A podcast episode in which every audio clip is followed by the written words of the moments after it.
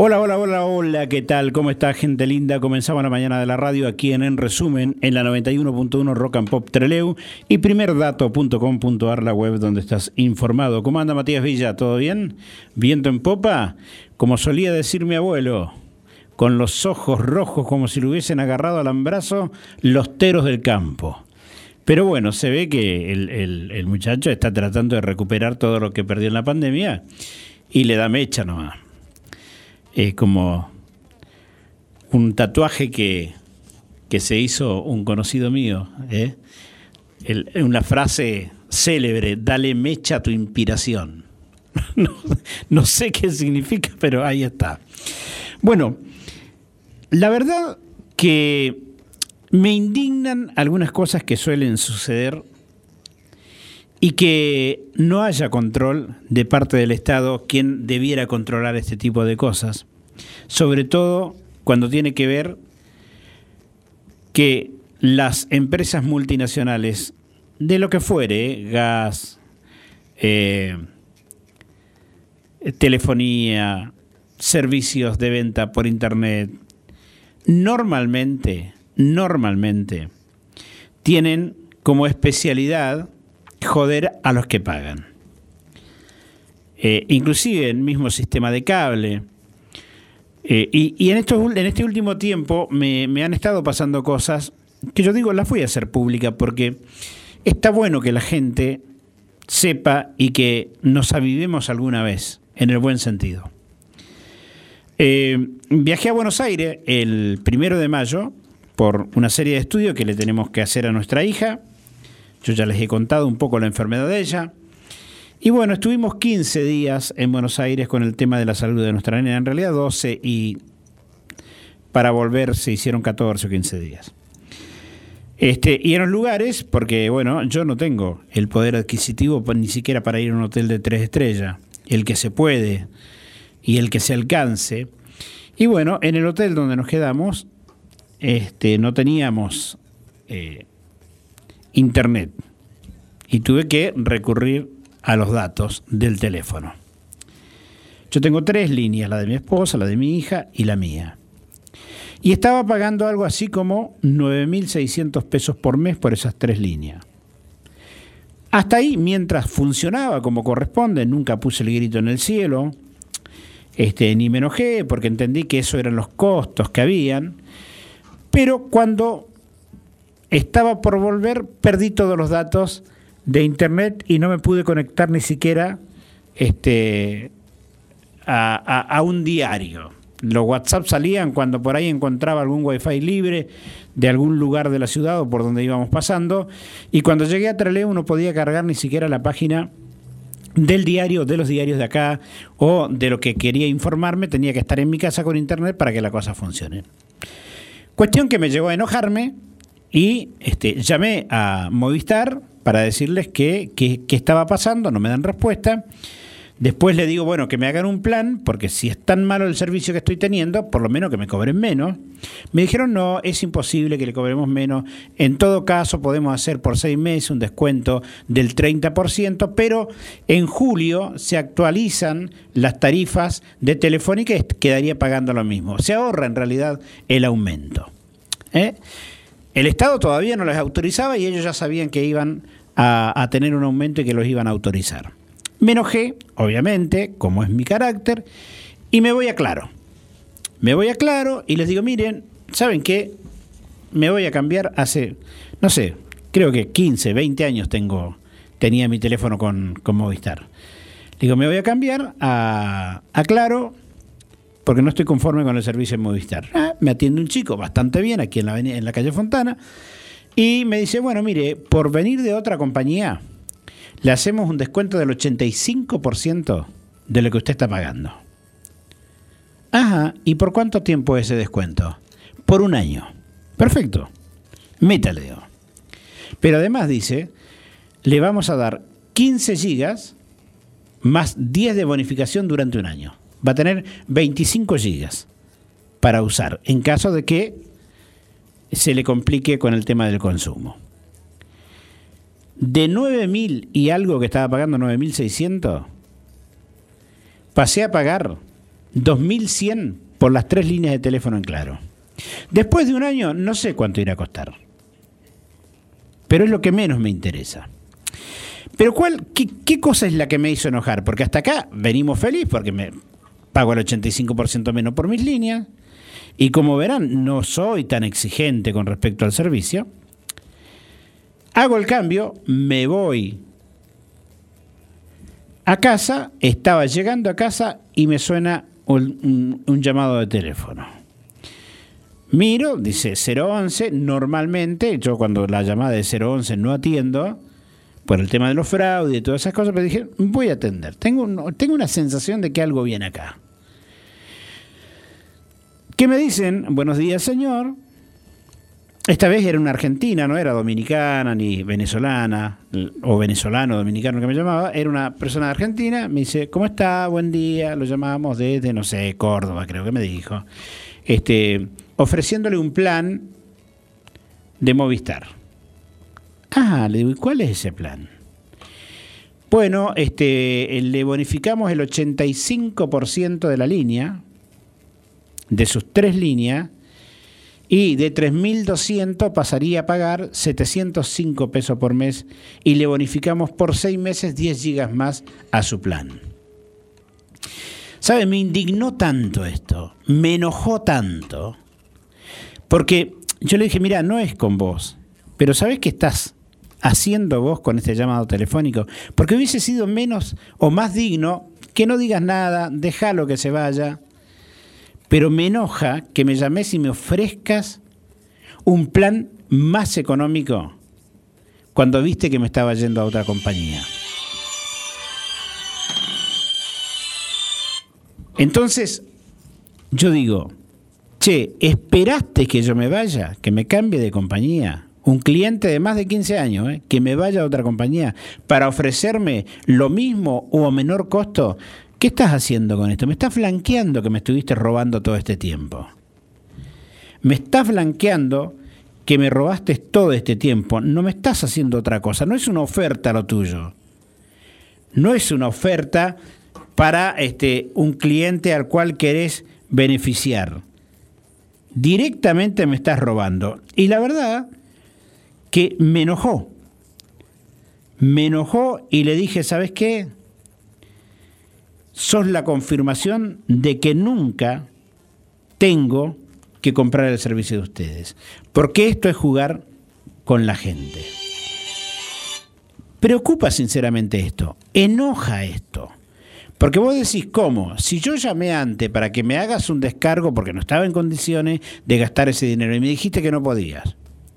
Y resulta que cuando yo me voy a otra compañía, ahí podés. Ahí sí podés reducirme en un 85%. Ahí sí podés reducirme en un 85% el costo. ¿Por qué no lo hiciste antes? Te da y, te quedas con la sensación de que mientras puedan joder, no importa quién, lo hacen. Y sobre todo si ese te paga siempre en término. Me pasó lo mismo con Supercanal. Voy un día en este tiempo de reducción, porque los números no son lo que uno manejaba antes y no tiene los recursos que tenía antes, me voy a Supercanal. Y le digo, mira, 8 lucas y media es mucha plata. La verdad que no sé por qué hay paquetes determinados que, están en, en, mi factura que yo no los uso. Necesito bajar el costo. Entonces agarra, mira. Ah, dice, bueno, primero, mira, ya, ya te ahorras con este reclamo el 30%, porque el modo de facturación tuyo era, no sé, modo de facturación automático que te salía más caro un 30%. Ah, digo, ¿y ustedes nunca se dieron cuenta que, que estaba pagando yo un 30% más caro el servicio de cable? Este, y bueno, y podríamos reducir de acá, vos usás estos canales, porque acá vemos que no lo usás nunca. No, no, no los uso. Sí, reducilo. ¿Sabes cuánto? De 8.600. ¿Cuánto me redujeron? El 50%. Pagué 4.400 por mes. Ahora, si yo no hubiese ido a hablar y no me hubiese quejado, yo quiero que me expliquen los de Supercanal cómo hacen para cobrarme a mí con lo que me redujeron 4.600 y resulta que están ofreciendo en la publicidad 2.600 los canales más Internet. Yo no entiendo esas ecuaciones matemáticas. ¿eh? No entiendo por qué durante años estuve pagando 8.000 pesos cuando en realidad debiera estar pagando 4.000, 4.500, porque además no es que yo digo, dame el paquete de fútbol, dame el paquete de HBO, dame el paquete de, de ESPN y no sé cuánto. No, no, simplecito, como el hombre rata de, de los videos cortos de Facebook, simple, simple, simple. Ahora, ¿cómo puede ser que todo el tiempo tengas que estarte peleando? con la gente que maneja los servicios? ¿Cómo es posible? ¿Cómo es posible que te aumentan cosas sin que te autoricen a que las aumenten? Se cobraron los aumentos y resulta que ahora no saben cómo devolverlo ni cuándo devolverlo. La verdad que preocupan estas cosas. Pero ¿por qué las telefónicas, eh, el sistema de cable, la electricidad, el gas. ¿Por qué pasa esto? Porque no hay control. ¿Cómo es posible que usted en una fecha del año está pagando 20 pesos de, gas y cuando entró en invierno, y yo esto lo comprobé, porque yo, suponete, este, en el mes de mayo, ponete un ejemplo, eh, tenía tal calorama, tal calorama, tal calorama prendido o apagado mismo mes, con misma situación de los caloramas, me vino 15 veces más el valor. ¿No miden? Te dicen, bueno, vamos a ponerle que consumió tanto, total, como hace frío, se supone que prendió los caloramas. Ahora nadie controla. La Argentina del vivo funciona así, la Argentina del vivo. La otra vez me está, estaba charlando con un empresario y me dice, eh, mañana vamos a subir los precios. Ajá, ¿y por qué? ¿Que, hubo algún aumento? Que yo sepa, el dólar está bajando. No, no, este, en realidad, como el dólar va a subir, nosotros aumentamos. Ah, mira vos. Así que vos tenés la bolita mágica que te indica cuándo va a subir el dólar. Ahora, cuando el dólar baja, nunca te bajan nada. Si sube, te aumentan. Y si no suben por las dudas para proteger, también te aumentan. Pero cuando baja el dólar, nunca bajan el precio de los productos, ni de la carne, ni de nada. La verdad que preocupan estas cosas y enojan estas cosas. 85%. Mira, por un año voy a estar pagando lo que pagaba por una línea y la mitad de lo que pagaba por una línea. por haber ido a reclamar a Supercanal, me sacaron de un sistema de cobro que les cobraban el 30% más. Y andás a ver a cuántos le cobran ese 30% más. Vaya, vaya a Supercanal, compruébelo, dígale, mira, no puedo pagar más, a ver, ¿en qué podemos reducir?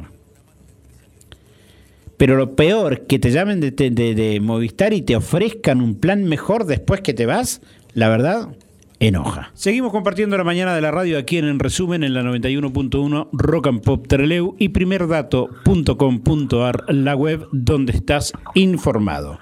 Bueno, sabemos que este, para las elecciones hay un tramo bastante largo todavía, pero para quienes trabajan en la política, los tiempos son los tiempos y el trabajo es el trabajo de construir, de unificar, de plantear criterios, de hacer propuestas. De hecho, muy a menudo escuchamos las expresiones, por ejemplo, como estamos armando nuestros equipos técnicos para cuando seamos negocio, para cuando seamos gobierno. Este, y así. Parece lejos, pero está cerca. Yo quiero charlar un ratito con un referente. Yo digo que más de un, de un partido político de la vida, ¿no? Y un hombre que ha transitado muchos años en la vida y en la política también. Estoy hablando de un hombre de Esquel, que es familiar su apellido, Crea, y estoy hablando especialmente de Horacio Crea. Horacio, ¿qué tal? ¿Cómo estás? Buen día. ¿Qué tal? Buen día, ¿cómo están ustedes? Todos bien. Mucho frío en, en Esquel, ¿no? Sí, estamos bajo cero hace varios varios días, así que a la mañana amaneció todo congelado, así que bueno, ya se adelantó un poco este año, pero bueno, estamos acostumbrados. Eh, Horacio, Sé que están trabajando, no sé si poner la palabra en el armado, pero por lo menos en juntarse este, y empezar a pensar en propuestas, a quién apoyar de aquí a lo que va a ser el 2023, donde se va a dar lo que es la madre de las batallas para llegar a la gobernación, y donde ya hay algunos nombres afilados, como en el caso de Luques de Comodoro y el mismísimo Ignacio Torre, que ha venido haciendo una campaña extraordinaria en este último tiempo. Contame un poquito de eso. Bueno, eh, todo surgió cuando hace ya más de un año, más o menos, para junio año pasado, que tuve una entrevista con Miguel Pichetto y bueno, fui acompañado también con Nacho Torres. Y bueno, ahí estuvimos charlando un poco sobre la realidad que estaba pasando en la Argentina eh, bueno, estábamos todos eh, muy preocupados por esta situación general, eh, la desesperanza que se ve en la gente, los índices de inflación, la pobreza, bueno, todo eso que no o no coincidía con los ideales que teníamos nosotros de lo que era el peronismo. Eh, bueno, así surgió, eh, fueron pasando el tiempo y bueno, surgió la posibilidad después de, Miguel Pichetto de lanzarse como candidato dentro de la coalición. Eh, y bueno, estuvimos hace casi un mes en el lanzamiento de su candidatura a presidente, pero dentro siguiendo los límites de lo que hacía la unidad de la coalición. Así que bueno, nos pareció una cosa, me pareció a mí también personalmente, eh, una, una, salida para toda esta incertidumbre que está viviendo la Argentina, eh, sobre todo la desesperanza que hay en los jóvenes, la pobreza y bueno, todo eso que nos llevó a reflexionar también eh, sobre estas este, esta contradicción, es decir, que nosotros eh, desde chicos, desde jóvenes, eh, vivíamos un, teníamos la formación de un peganismo que estaba por la construcción bajo clase trabajo.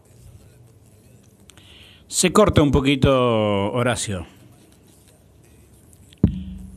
A ver, del peronismo. Esto que está pasando ahora en la Argentina no tiene absolutamente nada que ver, inclusive más.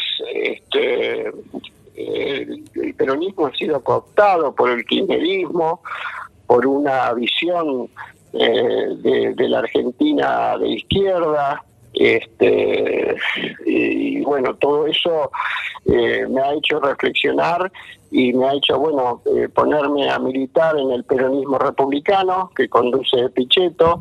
Estamos en este momento, como vos eh, bien me preguntabas, tratando de, bueno, de mm, formar el partido Activar, Activar Chubut, que responde al peronismo republicano.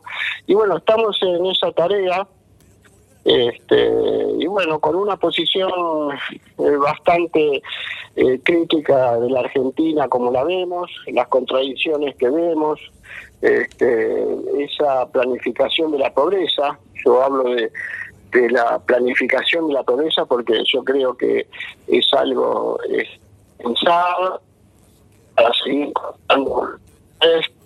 manipulando Horacio, se corta un poco la comunicación, por ahí depende del lugar donde estés.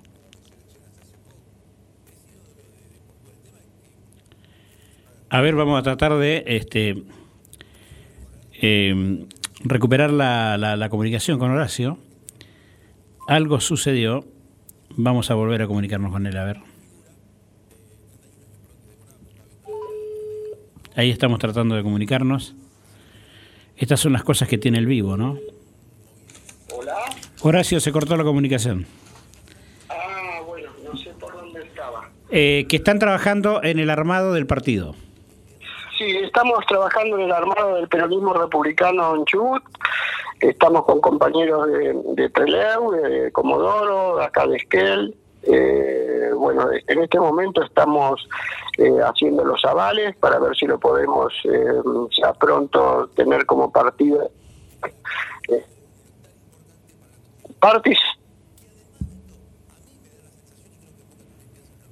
No sé si me llegaste a escuchar, que la gente está un poco desesperanzada y un poco te dicen, eh, no, esta Argentina ya no la arregla nadie.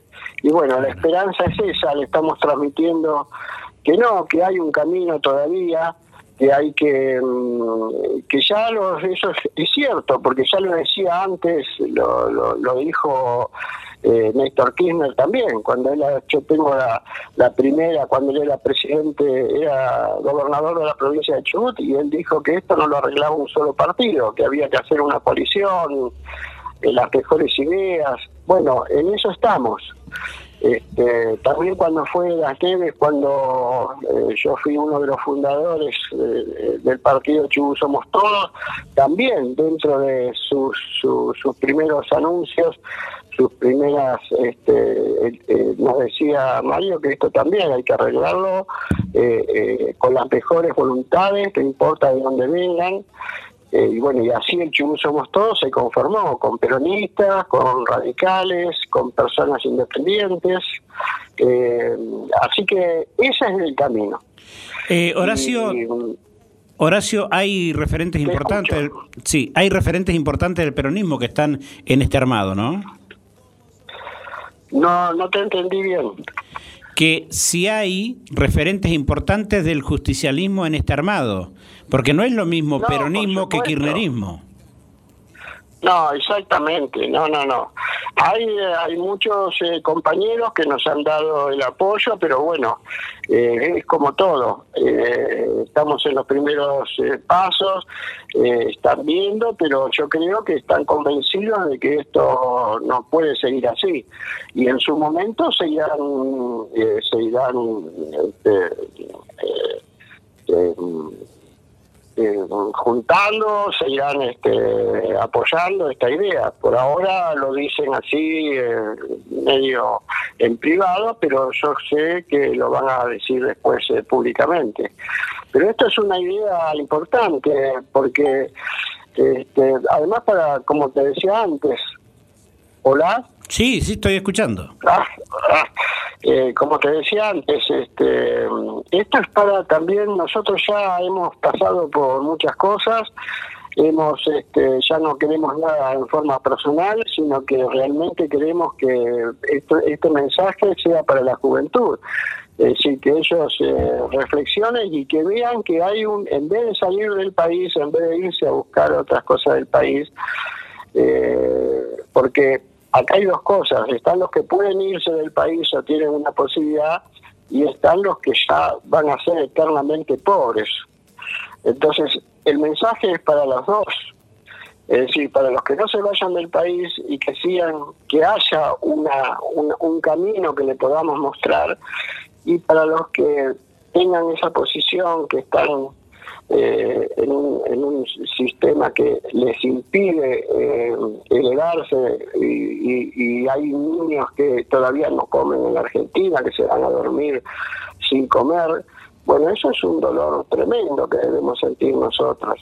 Entonces también el mensaje es para ellos. Esto es una esperanza eh, este es, un camino que nosotros eh, tenemos que reflexionar. Hay unos que lo entienden, otros que lo entienden menos, pero bueno, hay que seguir y, presentar este, este camino también a la, a la juventud. Horacio, ¿se, sabe cuándo va a venir Pichetto a recorrer la zona? Bueno, estaba pensado eh, hacer un acto en, ahí en la costa, eh, yo creo que lo están armando, no te puedo decir la, fecha, pero bueno, eh, va a estar. Nosotros queremos que, venga acá a la zona. Eh, se va a hacer en su momento, sé que lo están planificando y bueno, están, nosotros tenemos relación directa con Nacho Torres, es decir, evidentemente nosotros el, el peronismo republicano va a apoyar a Nacho Torres para gobernador y también nosotros acá en Esquel vamos a apoyar a, a Taceta, a Matías Taceta, porque vemos que es un hombre preparado para que eh, sea eh, el próximo intendente de la ciudad de Esquel. Así que la tarea es importante, es grande y bueno, y estamos bastante esperanzados para, para poder eh, ofrecerle a la ciudadanía esta y sobre todo a los compañeros peronistas que reflexionen, que es muy importante que esto sirva para hacernos una autocrítica, ¿no? Eh, Hola. Sí, sí, sí, estoy escuchando. Con, ah, estoy escuchando con atención, ¿eh?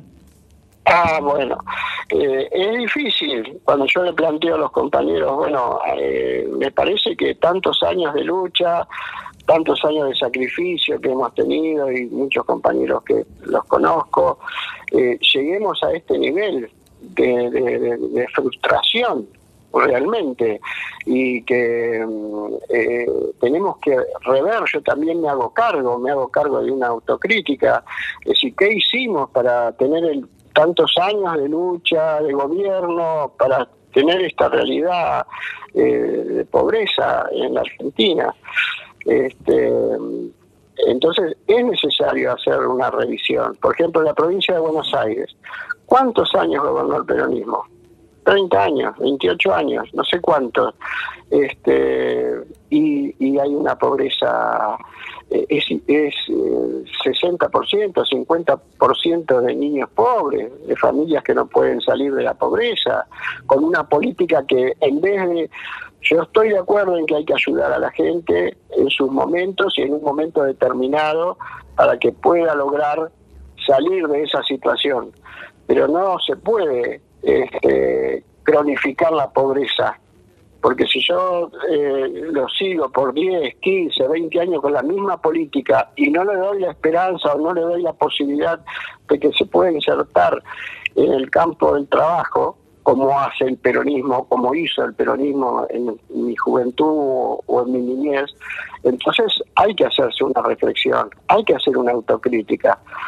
Y las autocríticas no son malas, pero bueno, esta es la batalla que estamos dando.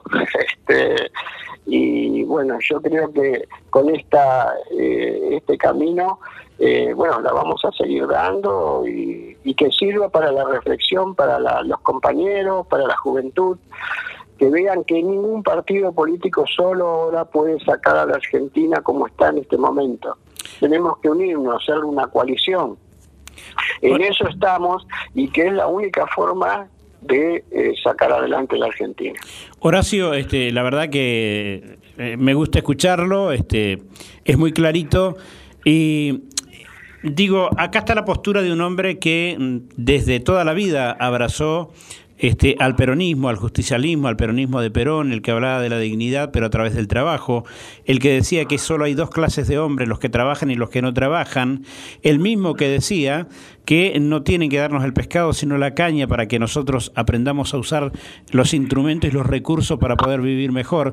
Ese mismo Perón es el mismo, o su ideología es la misma de ahora, nada más que han cambiado algunos protagonistas y transformaron el trabajo en verdaderas tasas subsidiadas a través de la cámpora, de planes sociales, de militar por un sueldo. La verdad que preocupa. Y usted es un hombre que viene desde hace muchos años, inclusive sobrevivió a la persecución de, de, de, la junta militar en su momento en la década del 70.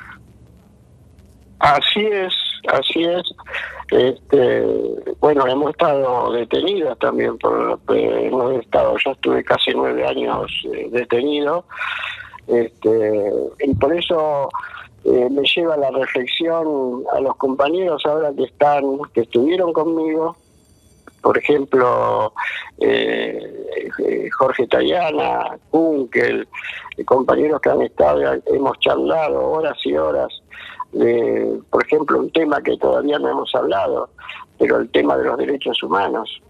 Y ahora, este, tanto que han sufrido, ellos también han sufrido las torturas y demás, y ahora, ¿cómo es eso? Hay países que están como Cuba, Venezuela, eh, Nicaragua, persiguiendo a los periodistas, persiguiendo a la gente porque quiere eh, salir a, manifestar sus diferencias con el gobierno y los matan y los ponen presos. Entonces, ¿qué, qué dónde?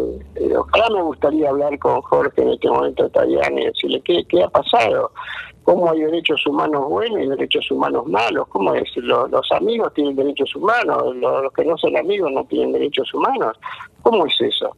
Bueno, todos estos temas y mucho más que podemos hablar, eh, por eso es mi reflexión, ¿no? Es decir, que eh, hay que hay que ver todas estas cosas y, y, mostrarlas y decirlas para que puedan haber, que se tengan elementos para poder reflexionar. Y como vos bien decías, yo les digo a los compañeros peronistas, les digo, a ver, eh, pónganme una frase de Perón que hable de los pobres. No existe. Perón no hablaba de los pobres. Perón hablaba del trabajo y de la inserción al trabajo y de los trabajadores. Es decir, no, no hablaba de pobreza y que no, era lo que vos bien decís. Entonces, eh, esa política, por eso yo digo que la pobreza no es una cosa que surge así, sino que está planificada. Necesitan que haya pobreza para seguir manipulando las voluntades y eso es lo que hay que lo que hay que decirle a los compañeros muchachos eh, eh, vean esta situación reflexionen tienen que pensar otra cosa no se puede seguir este, eh, queriendo este camino, porque ya este camino nos ha demostrado que nos lleva a la desesperanza y a la pobreza a todo el pueblo. Entonces, esta es la idea. Hay que levantar los valores, hay que levantar la moral, hay que levantar, no hay que dejarnos manipular, hay que, que, sacar del fondo de nuestros corazones este, lo que era la justicia social. Este, bueno, entonces todo esto eh, es lo que estamos llevando adelante para ver si, si podemos eh, poder hacer algo por la Argentina nuevamente. Horacio, le agradezco por esta comunicación. Podría quedarme horas escuchándolo. La verdad que eh, hay toda una historia detrás de usted. Me gustaría un día llamarlo y hablar acerca de cómo fue el proceso de esos nueve años de cárcel por pensar diferente y por no renunciar a una ideología que tiene que ver con sus convicciones. ¿eh? Bueno, cómo no, este, te agradezco mucho. Un saludo a todos los que nos están escuchando. Y bueno, cuando vos quieras me llamás y nos ponemos de acuerdo. Perfecto, Horacio, muchas gracias por la comunicación. ¿eh? No, muchas gracias a vos y un gran abrazo. Abrazo. Pasó por la mañana de la radio este Horacio Crea, un hombre del peronismo de toda la vida y que, es bueno decirlo, fue un hombre que estuvo nueve años preso por ser peronista. ¿eh? por ser peronista del peronismo de Perón, y que hoy tanto se rasgan las vestiduras con respecto a la militancia y frente a estas convicciones, porque tenés que estar nueve años en Cana, ¿eh? simplemente por pensar distinto y por abrazar tus ideas. Horacio Crea, gran referente de eh, del justicialismo. Yo, yo no quiero ponerlo como el justicialismo renovador, como el justicialismo acá. El peronismo es uno solo. Después este, se alineará como quiera, pero es uno. Seguimos compartiendo la mañana de la radio aquí en, en resumen en la 91.1 Rock and Pop Treleu y primerdato.com.ar, la web donde estás informado. Quien te habla es Javier Yañez y estamos en comunicación con nuestra senadora de la provincia del Chubut, pero senadora nacional, Edith Terenzi. Edith, ¿cómo estás? Buen día. ¿Qué tal, Javier? ¿Cómo estás? Muy buenos días. Bueno, por fin pudo coincidir la nota, porque dentro de todas las ocupaciones, el laburo, más tiempo en el aire, viajando, volviendo, en las sesiones se nos había complicado, pero ya estamos al aire ahora. Sí, igual eh, nobleza obliga, este, para que la audiencia lo sepa, hoy me ofreciste hacerme una entrevista a las 8 de la mañana y bueno, y yo te pedí que íbamos a coincidir, que intentáramos que fuera un poco más tarde. claro. te agradezco la gentileza, también hay que decirlo, ¿no? ¿no? el tipo no canta el gallo y ya está llamando y molestando a sus futuros entrevistados, pero bueno. no, está bien, lo que pasa es que yo estoy en este momento estoy en Trelew. Eh, normalmente cuando, cuando estoy en Buenos Aires, antes de las 9 de la mañana ya suelo estar en el despacho. Pero la verdad que una vez que estoy en mi casa es como que me relajo un poco más y, hace frío y, duermo incluso un poco más. Por eso Está que me corrieras el horario. Tiene derecho a descansar. Eh, Edith, bueno, ¿Cómo está viendo eh, el tema de la política a nivel nacional? Porque desde una banca de senador obviamente se tiene un panorama mucho más amplio. Ha causado bastante pudor y ha sido muy criticado en los medios de comunicación el presidente Alberto Fernández con su comportamiento allí en los Estados Unidos, donde poco menos lo torea Biden y le ordena lo que ah. tiene que hacer. Está complicado el tema político, ¿no? Eh, sí, la verdad que el, específicamente el tema de, las relaciones exteriores y, y, todas las presentaciones que ha hecho Alberto Fernández en, en el exterior, la verdad que nos dejan muy mal parados. Eh, nada, tienen una, una política eh, exterior bastante poco sensata. esto de, no sé, como, como decía vos recién, de torear al presidente de Estados Unidos en su propia casa, de pedir la renuncia de la OEA, de bueno, nada, son cosas que eh, en realidad no representan a la, a la gran mayoría del pueblo argentino. Eh, está simplemente eh, manifestando el interés o el pensamiento de, un oficialismo que, por supuesto, es, minoría, sobre todo en cuanto a ese tipo de actitudes, ¿no? Totalmente. Edith, ¿cómo miras, y viniendo un poco más terrenal el, la pregunta y que tiene que ver con nuestra provincia. ¿Cómo mirás en la relación municipio de Trelew y gobierno de la provincia del Chubut? Porque la verdad que lo que este gobernador ha castigado a esta ciudad por no pensar igual que él y no someterse a las reglas de él, aunque fueron en la misma boleta en su momento intendente y gobernador, eh, es inaudito. Nunca vi que se trate tan mal a una ciudad, porque en definitiva, si está peleado con Maderna el gobernador y que canalice a través de la pelea con Maderna, pero está castigando a los trelegüenses, no sé cómo lo ves vos. Yo como lo veo como, como una constante, Javier, vos sabés que me parece que el tema de la relación entre el intendente de Trelew y el gobernador entra dentro de esta lógica perversa que viene teniendo el peronismo en sus distintas facciones, ¿no? Con sus distintas internas eh, a lo largo de todos estos años. Eh, o sea, la política local es un reflejo de las internas del PJ y en esa grieta es donde caemos los ciudadanos. Eh, y, voy a poner algún ejemplo por ahí poco poco práctico, pero a ver, el, gobernador tiene dentro de los municipios un montón de, de intendentes, de jefes comunales que no son afines a su partido, que no son afines a su ideología, y sin embargo hacen buenas gestiones eh, y me voy a referir particularmente a los intendentes eh, radicales, eh, que gestionarán con más o menos apoyo del, gobierno provincial, pero en definitiva gestionan. esta lucha tan cruda, tan cruel entre las internas del peronismo hacen esto, que un intendente peronista tenga dificultades de partidarias, político-partidarias internas con el gobernador y en el medio queden los ciudadanos de Trelew. Pero también hay una falta de gestión. Esto es lo que también quiero apuntar. Es decir, por más que eh, estén enfrentados ahora, circunstancialmente, quizá pasado mañana estén juntos, porque el peronismo tiene esta eh, eh, estos comportamientos, ¿no? Hoy pareciera que no están y de pronto se encolumnan detrás de, un objetivo. aunque sucediera esta relación entre ellos, deberían haber privilegiado eh, sobre todo a los ciudadanos de la ciudad de Trelew. Me parece muy egoísta de parte de ambos eh, la situación en la que se encuentra Trelew.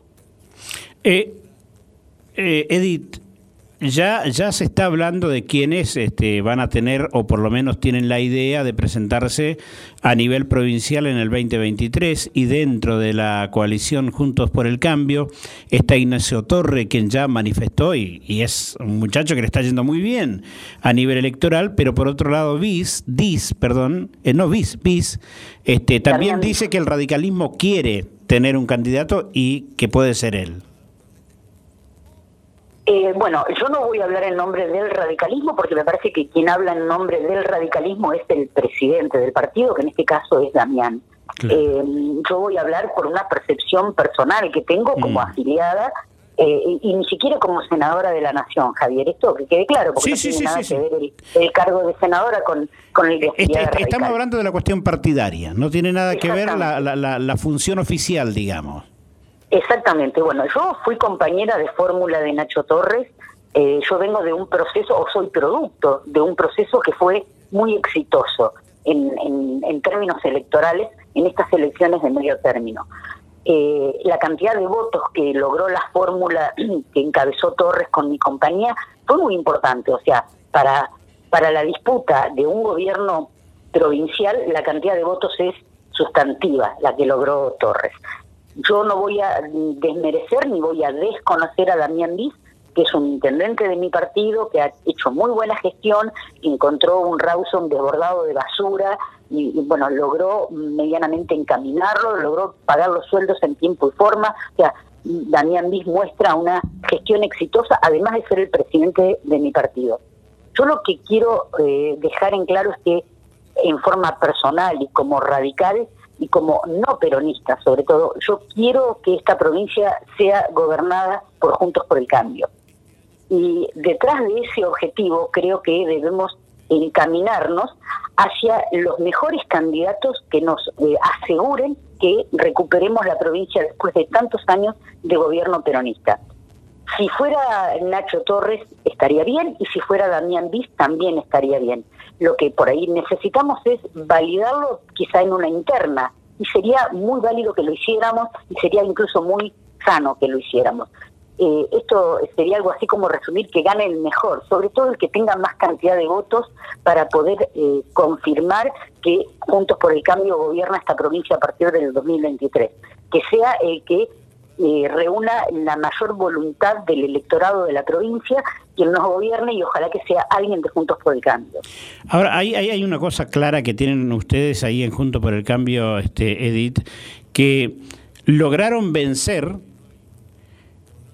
no sé cómo titularlo, pero lograron vencer la revancha terminada la interna y todos se encolumnaron detrás de un candidato. Pasó en la candidatura a diputado de Nacho Torre, pasó en la candidatura a senador Nacho con usted y habían dos boletas más y sin embargo todos se alinearon. Es decir, no fue necesaria una ambulancia para pasar a recuperar a todos los heridos y sumar votos, cosa que no se da en el peronismo. Siempre que hay interna y la interna es sangrienta, se termina perdiendo la elección general. No ha pasado esto en Junto por el Cambio. Lo que pasa que a mí también me parece, Javier, que con el transcurrir del tiempo, eh, uno va, uno va, eh, no hablo en forma personal, sino el frente electoral es como que va madurando. Eh, en principio podemos haberlo no pasado muy bien los radicales en el frente electoral, porque bueno, dijimos un montón de tiempo que Macri ganó, nos dejó afuera, no repartimos cargos, gobernaron solos. ahora, ahora pasamos de aquella alianza puramente electoral a una alianza programática de gobierno. Es más o menos como yo te decía recién, si no perdemos de vista los objetivos, vamos juntos hacia esos objetivos. Y la idea es, como sucedió en la, en la elección anterior que buscábamos cinco senadores para sacarle el quórum a Cristina en todo el país y logramos poner de esta provincia dos senadores no peronistas por primera vez desde 1983, desde la recuperación de la democracia. Cuando tenemos objetivos claros, cuando sabemos que el, el, adversario político o el enemigo político está enfrente y no dentro del dentro de nuestro propio espacio, es cuando logramos buenos resultados. Y por eso yo hablo de las pasos, de dirimir las internas, de que, de que el frente sea abierto, que participen todos los que quieran participar y que se legitimen a partir de la voluntad de los, de los electores en una interna o en una paso o en, en, la, en la forma en que se, se, se diriman las precandidaturas.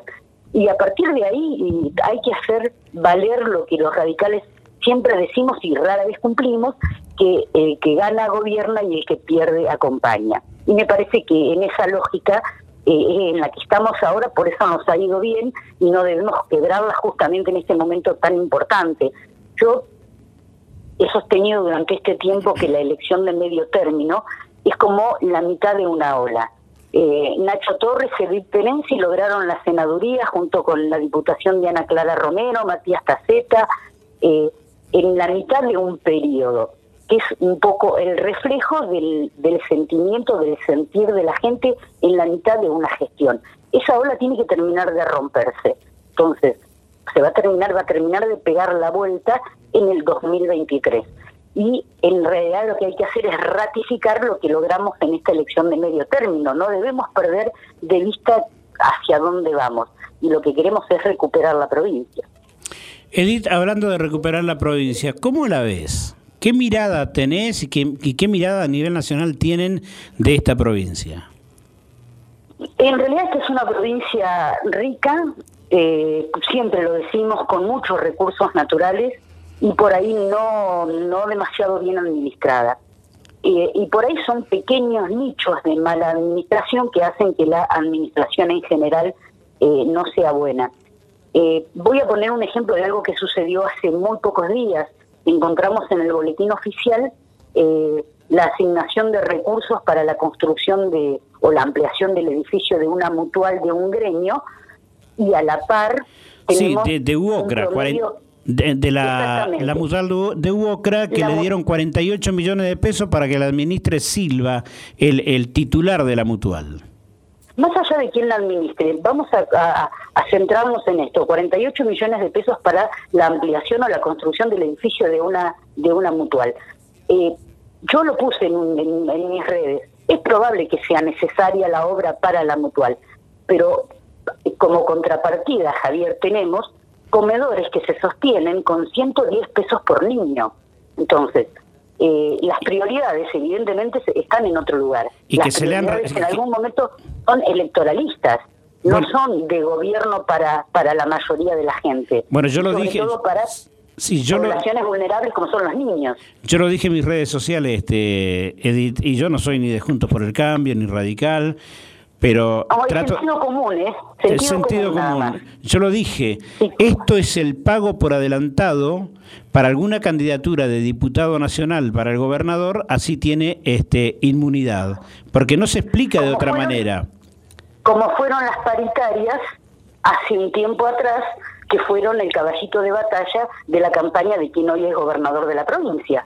No ganó con un plan de gobierno, ganó con paritarias. Pero además... Ahora me parece que estamos eh, enfocando hacia el mismo lugar, por lo menos las acciones son las mismas. pero además, este no solamente a Silva de la Mutual de Uocra, también a Alfredo Vélez del Sindicato de Empleados de Comercio, que son sindicatos ricos, millonarios, 18 millones, y o casualidad, eh, unos días antes, el propio peronista Belli salía a matarlo al intendente que es enemigo público del gobernador. Entonces vos decís, ¿cómo es esto? Y por otro lado tenés que los radiadores del hospital no calefaccionan, que hay escuelas que no han dado clase porque no tienen el gas habilitado o no tienen los elementos habilitados, que de pronto en Lagunita Salada, El Escorial, en pueblitos alejados no tienen luz y se están calefaccionando este, con leña e iluminándose con, con velas. Y vos decís, ¿cómo es el tema? que van a caballo y cruzan un arroyo a caballo porque no tienen transporte escolar en el interior. Entonces, esas son las prioridades que está manifestando este gobierno. Hablar de, eh, de la concesión de la hidroeléctrica Putalefú tres años antes del vencimiento de la concesión, eso es algo que ya conocimos, pasó con PAE en su momento, y ahora hay otro gremio detrás de que eh, este gobierno haga la renovación de aquella concesión que en realidad la, vamos a hacer nosotros cuando seamos gobierno en el 2023. Esto también hay que decirlo. Que sería lo que corresponde. Por ejemplo. Claro. Eh, o sea, eh, también hay, hay, hay, que ver distintas acciones que hace el gobierno provincial o, o los actores que están involucrados con el gobierno provincial este, dentro de la provincia. Son muchos los lugares en los que podemos poner el ojo bien finito. Edith, te agradezco por esta comunicación. ¿eh? Gracias, espero que no sea la última y que no nos desencontremos tanto, Javier. No, olvídate, olvídate. Aparte se viene la cuestión política donde los voy a estar molestando a las 6 de la mañana. A las 6 de la mañana. Bueno, avísame con tiempo, Javier, por favor. Edith, muchas gracias. ¿eh? Gracias a vos, que tengas un buen día. Igualmente, un beso. Bien, pasó por la mañana de la radio nuestra senadora eh, de la provincia del Chubut, Edith Terenzi, picante, ¿eh? picantita, palo y a la bolsa. Clarito. Es la primera que sale a hablar del caso de Silva, que recibe 48 millones la mutual de la UOCRA para terminar el edificio de la mutual. Un gremio de la construcción que manejan millones y millones y los demás, bien gracias. Pasó con Beli también, 18 palitos se llevó Beli. Che, Matías, ¿te parece que pongamos un gremio? Y eh, a ver cómo le podríamos poner al gremio. Eh, gremios Los Renegados Sociales de la provincia del Chubut. Y le hacemos un pedidito, por ahí Marianito nos tiene un manguito. Seguimos compartiendo la mañana de la radio aquí en En Resumen en la 91.1 Rock and Pop Treleu y primerdato.com.ar, la web donde estás informado.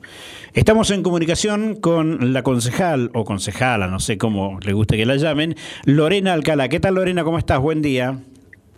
Muy buenos días, Javier, para vos, para toda la audiencia de la radio. Un gusto y un placer estar con este momento.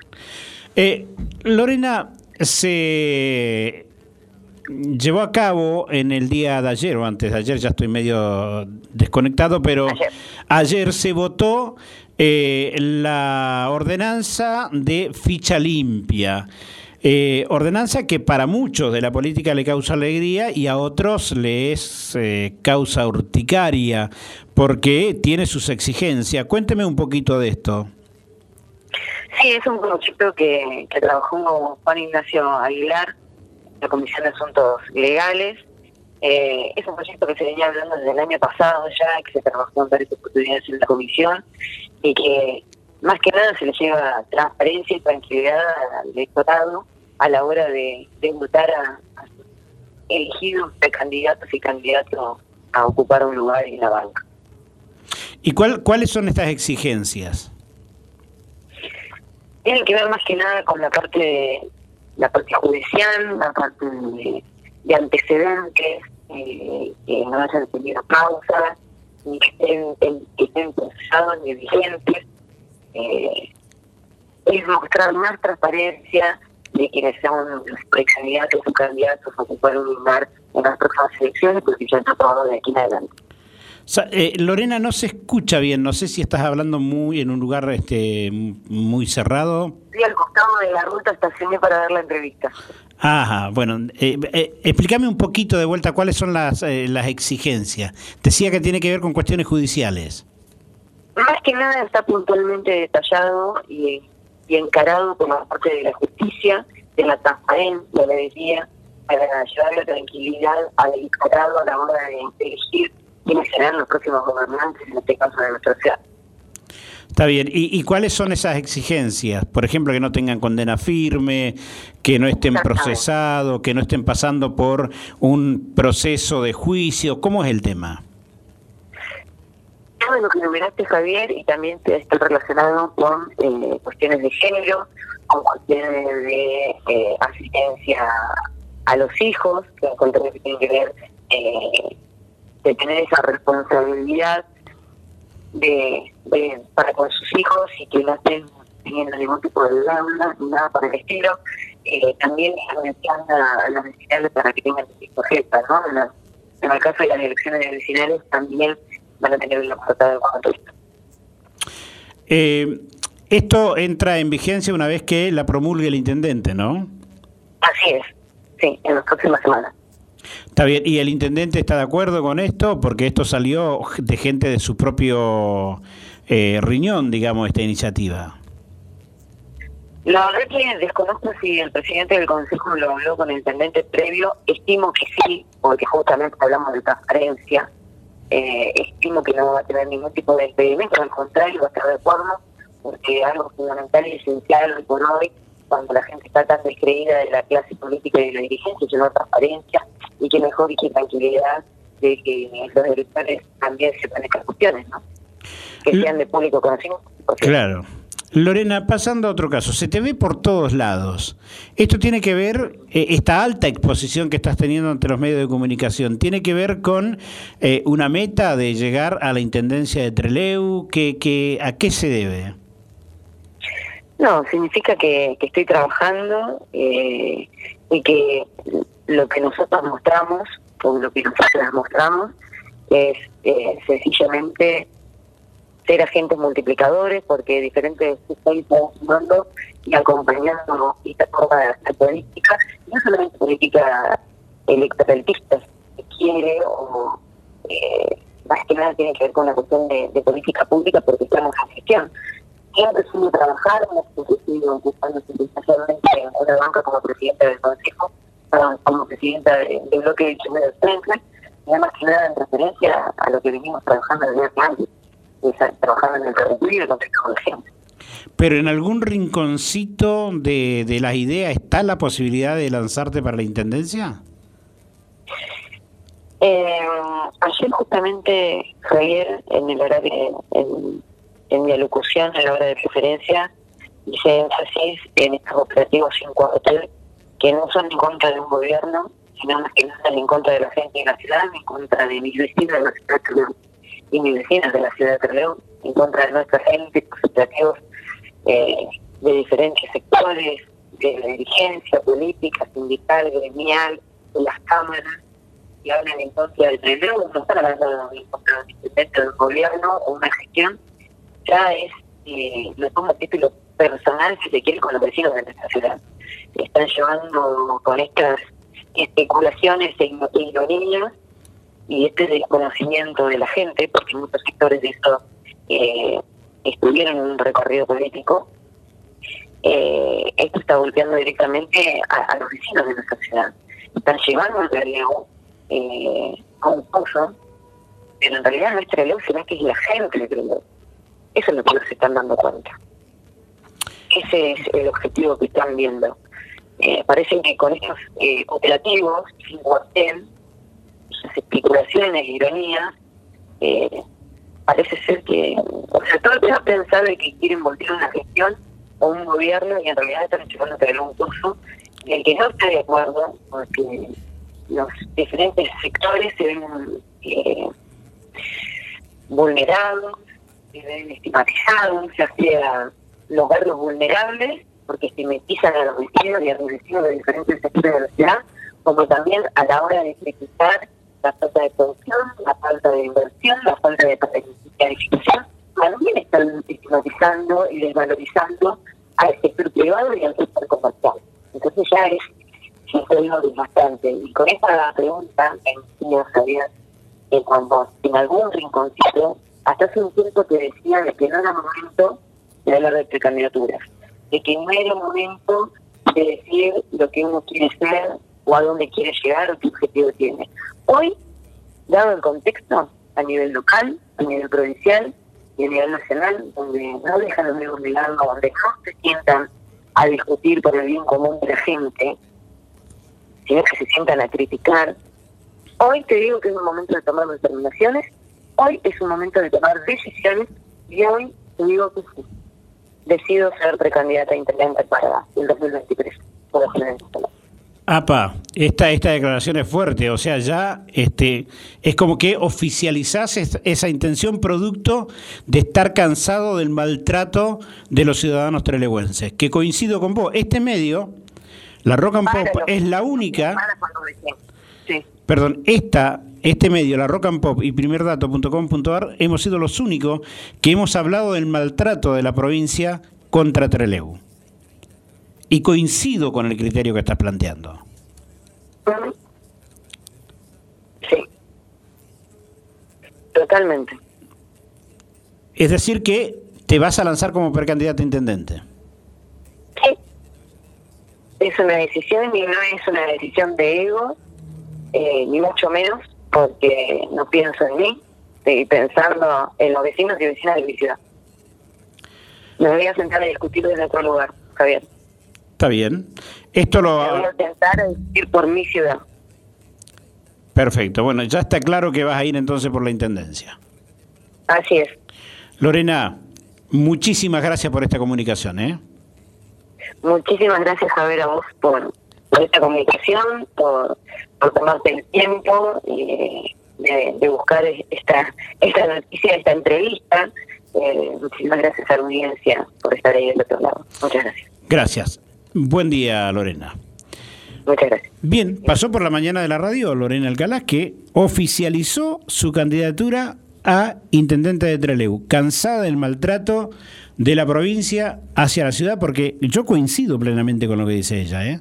No es un tema de Adrián Maderna, no es un tema de quién está en la gestión, es un tema de destrato para con los ciudadanos de Trelew, porque en definitiva somos los castigados, somos los cacheteados. las cuestiones que tengan que dirimir en términos políticos los que están arriba tendrán que tener la madurez y hacerlo en el tiempo que corresponda. Pero de ahí tomar de rehén a una ciudad como lo hizo Arcioni con, con la ciudad de Treleu por sus diferencias con Adrián, la verdad, la verdad que no tienen derecho de hacerlo. Y me parece bárbaro, me parece bárbaro que se paren, se pongan en la vereda de enfrente y digan, acá estoy, acá estoy.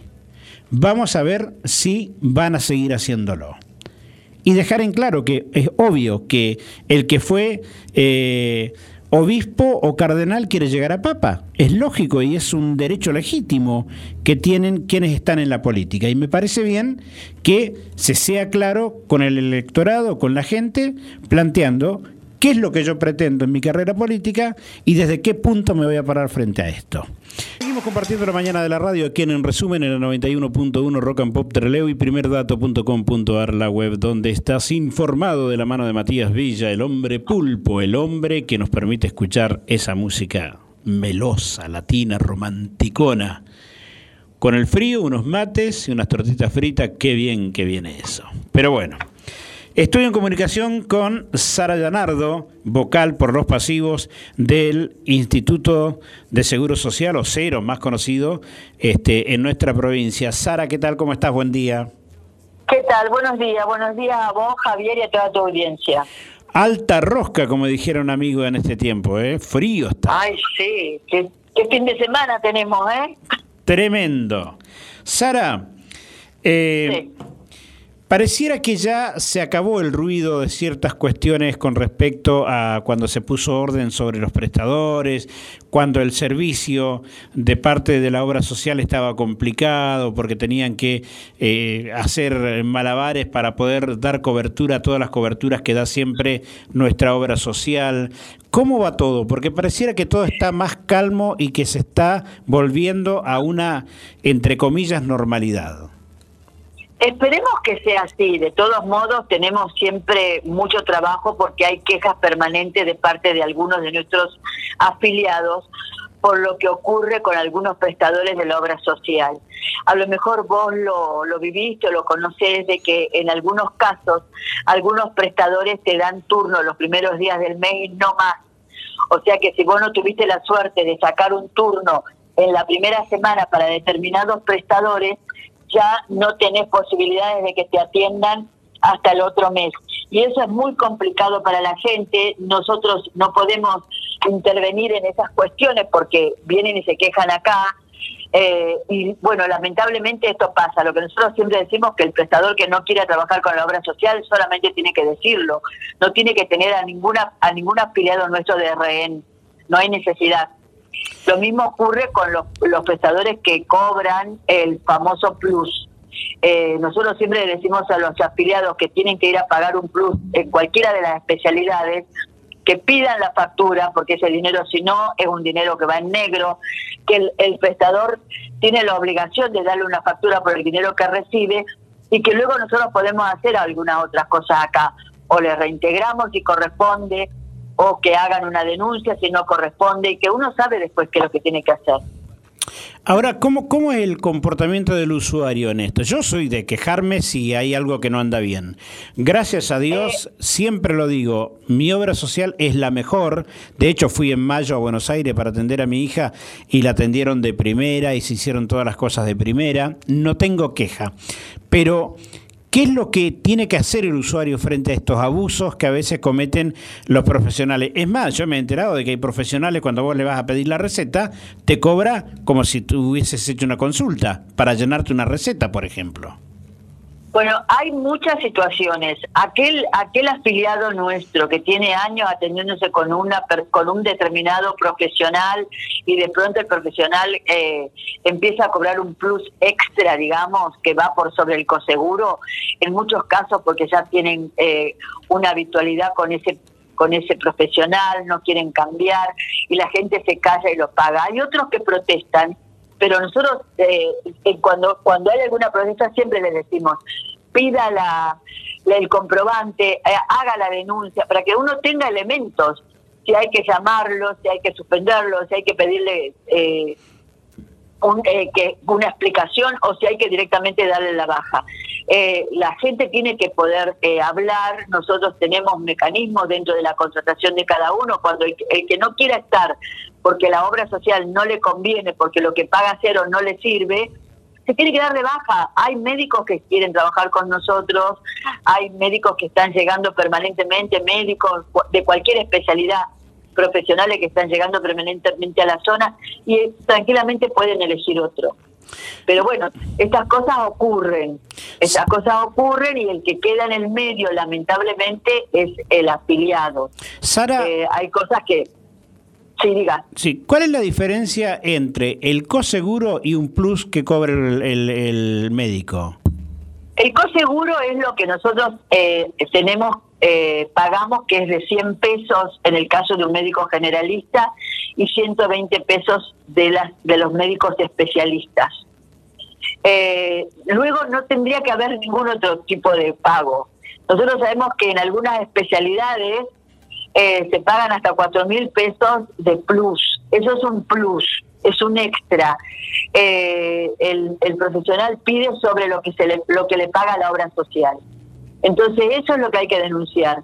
Nosotros sabemos de que la situación es complicada, pero es mucho más complicada para el afiliado y hay afiliados que no cobran lo que cobran los profesionales médicos que, para cualquier profesional. Entonces esas cosas hay que tenerlas en cuenta.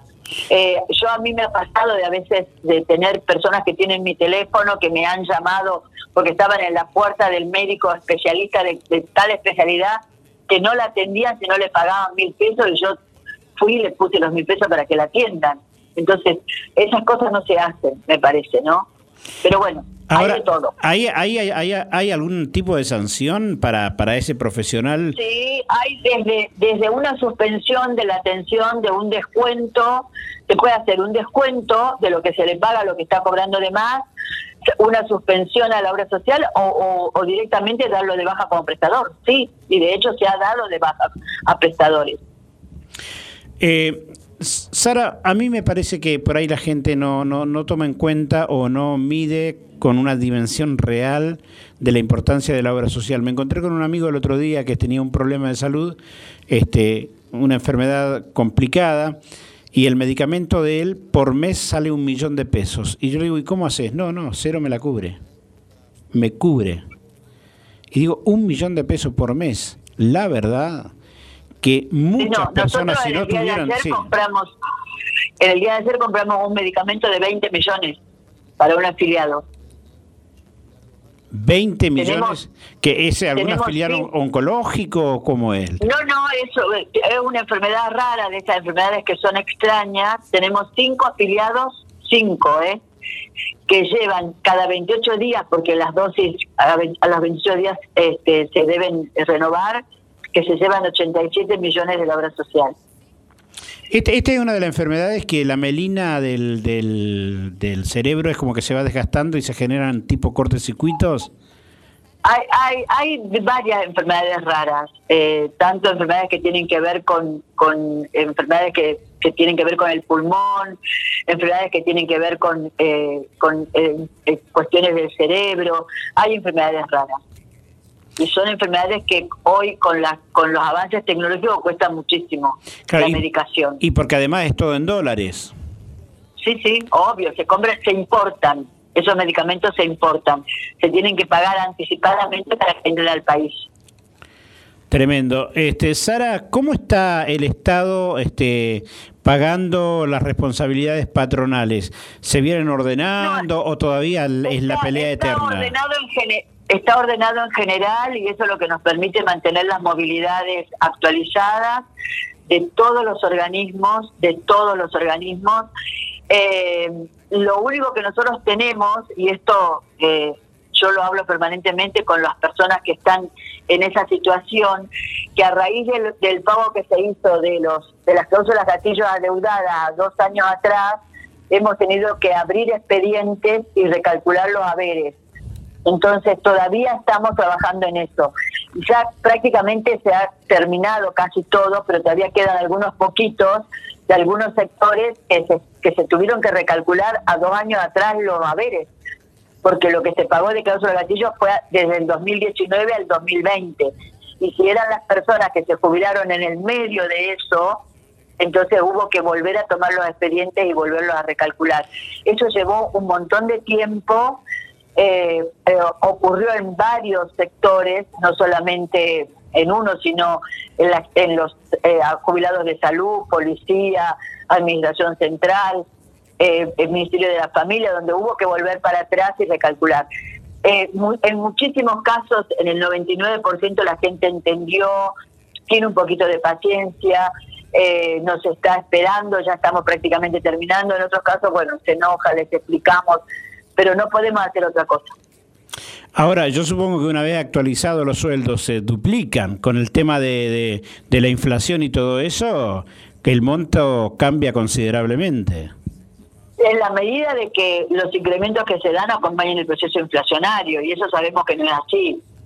Eh, lo que sí fue significativo el, el, la cláusula gatillo que se pagó retroactiva, eso fue importante, pero es una es un retroactivo que la gente tiene que saber que cuando pasa cuando hay un retroactivo es por única vez. Se modificó el sueldo en, en la mayoría, pero no se modificó como el porcentaje de cláusula gatillo. Sara, eh, los bancarios todavía siguen con la misma postura de tener una obra social privada, grosa, cheta, como dice un amigo, y que cuando se jubilan pasan a tener la obra social de ceros. ¿Sigue igual? ¿No han habido cambio ahí? Lamentablemente está, están igual. Nosotros estamos negociando ahora que tenemos el presidente de la, del, del Banco de la Provincia que conoce la situación, a ver si podemos eh, volver a a poner en, la, discusión y, volver a poner en el tapete este tema. Sí, se sigue igual. Me, me gustaría que lo explique cómo es el tema, qué es lo que genera esta cuestión, porque mucha gente no lo sabe, yo ya lo hablé, pero sería bueno que sepan qué pasa con los empleados del banco. Los empleados bancarios, mientras son activos, ellos no pagan la obra social, sí pagan eh, lo que corresponde a la parte previsional si nosotros miramos un, cualquier sueldo, cualquier eh, recibo de pago de un, de un agente activo de la provincia del Chubut, vamos a ver un descuento previsional y un descuento de obra social. Los empleados bancarios que se jubilan por esta caja provincial pagan durante toda su vida laboral el aporte previsional, pero no pagan el, lo que corresponde a obra social. Pero cuando se jubilan, al, por la ley de jubilaciones provinciales automáticamente pasan a tener la obra social cero. Eso nosotros nos implica que durante la época de juventud, digamos, donde gastan menos y que esta obra social es solidaria, no tenemos aporte de los 800 empleados bancarios y sí tenemos gastos de los 500 jubilados. Ahora, este, esto es increíble porque es lo menos solidario que he visto en mi vida, porque los tipos mientras trabajan buscan una obra social con una cobertura extraordinaria que se la paga el banco. Pero para jubilarse, ahí sí vienen a sacarnos los recursos a los ciudadanos que aportamos toda la vida. Es delincuencial la postura que tienen, ¿eh? Es así, es así. Pero bueno. vamos a seguir trabajando, vamos a, vamos a volver a poner todo el esfuerzo como se puso en su momento hace dos años, vamos a volver a, plantear este tema no solamente en la discusión de los de los trabajadores bancarios, que creo que son los que menos se, se oponen. Los que principalmente se oponen son es el gremio en la bancaria. Claro, Sara, este, se ha venido normalizando el tema de la atención al público porque en su momento fue con turnos, vía online. Este, ¿Cómo viene eso? Es como que se está flexibilizando todo. Eso está totalmente normalizado, eh, lo que nos quita que sigan activos los, los teléfonos que se usan para consultas por WhatsApp, para poner eh, poder pasar eh, recetas o autorizaciones de diferentes prácticas. Pero sí está normalizado, incluso el vacunatorio, todo, sí. Bueno, Sara, te agradezco por este tiempo. ¿eh? No, por favor, que tengan un buen fin de semana todos. Igualmente, y abrigarse. Bien, pasó por la mañana de la radio eh, Sara Llanardo, una luchadora con respecto al tema de eh, ceros este, y de darle a nuestra gente toda la atención posible. Gente linda, gracias por haber estado junto a nosotros en la mañana de la radio. Nos reencontramos el próximo sábado cuando anunciemos una vez más de la mano de Matías. De Matías. Qué groso. ¿Y quién les habla? Javier Yañez. Chau, chau.